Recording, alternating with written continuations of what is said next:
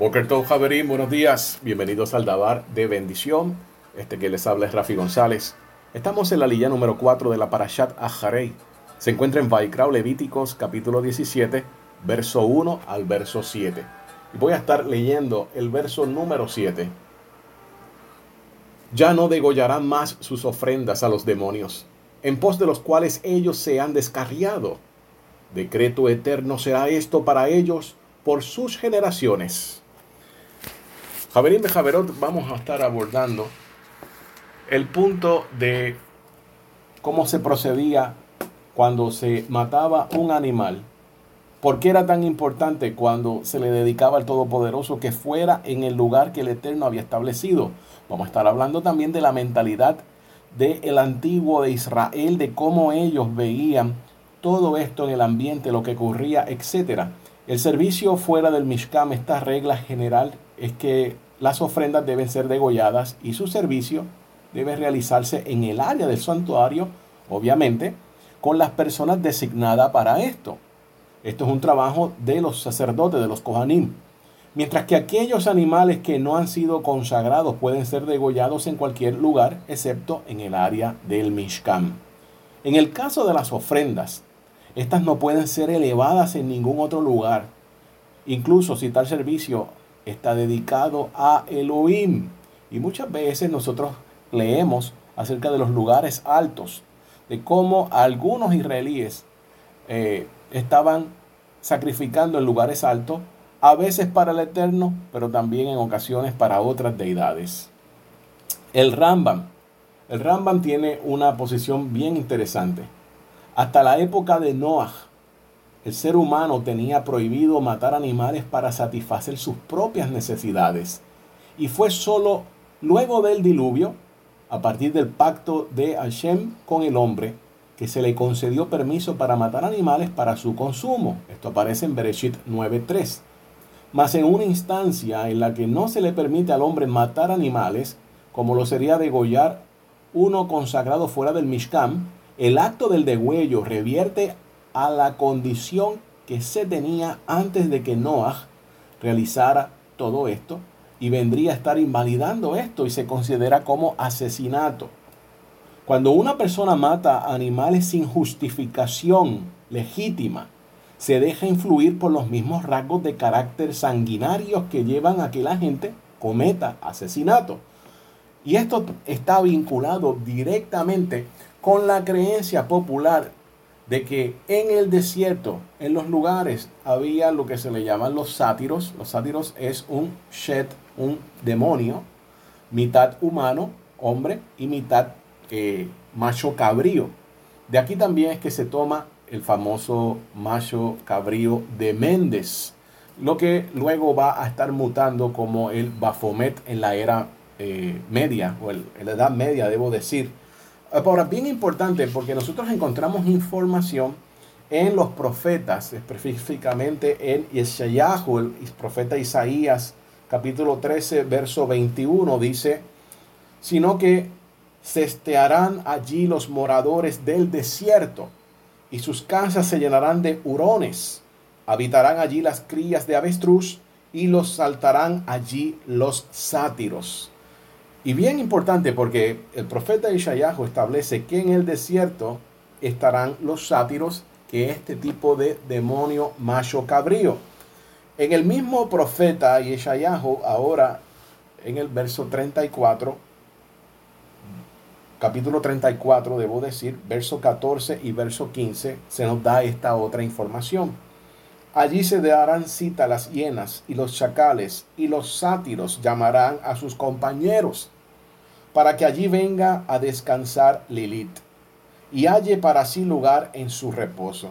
Y notamos que en este verso se habla nuevamente del desierto y cómo estos sátiros van a llamar a sus compañeros, o sea, a otros shadims, otros demonios.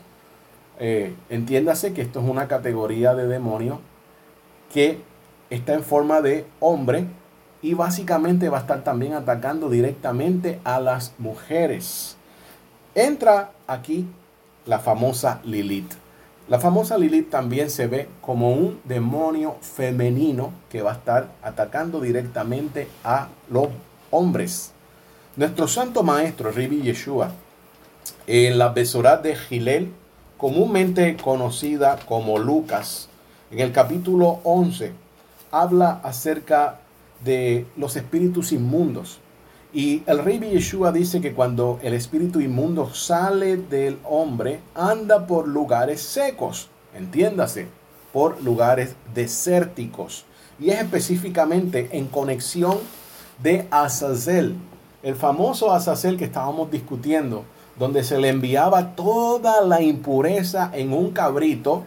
El cabrito era el vehículo, no era una ofrenda para Azazel ahí se depositaba toda la impureza de Israel, se enviaba hacia él y se le, se le despeñaba en cierto punto en el día de la expiación Yom Kippurim.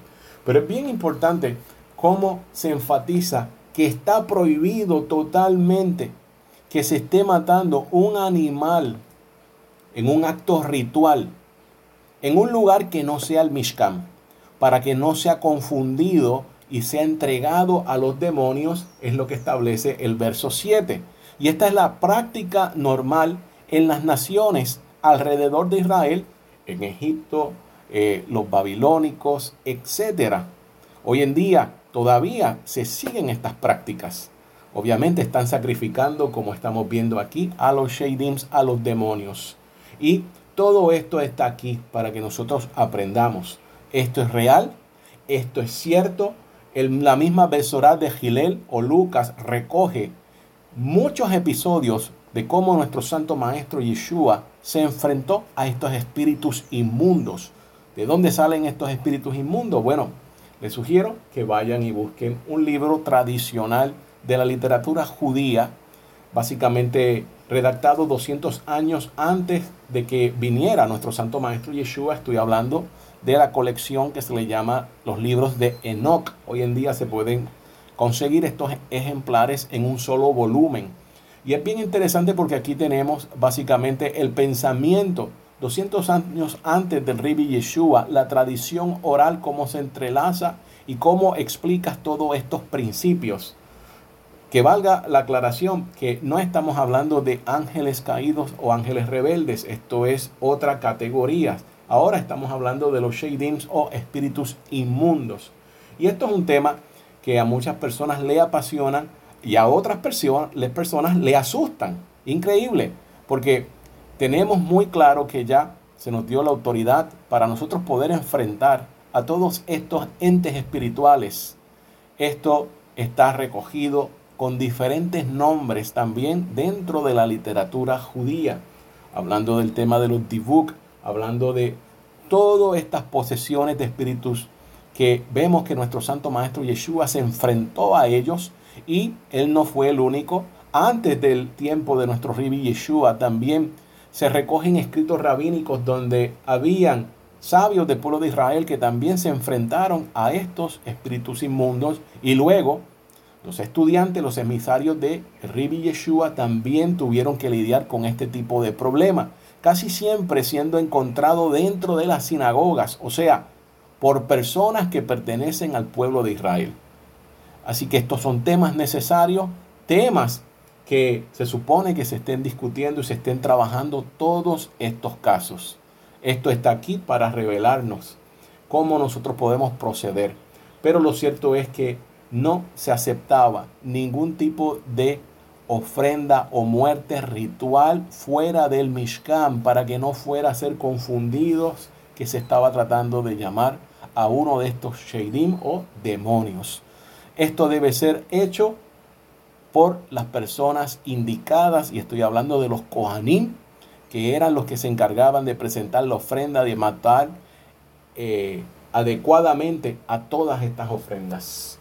Faberim, no hay tiempo para más, esperando que ustedes sigan disfrutando del hermoso día que el Eterno nos ha dado y sigan estudiando la bendita Torah en el tiempo interesante que nos ha tocado vivir. Shalom.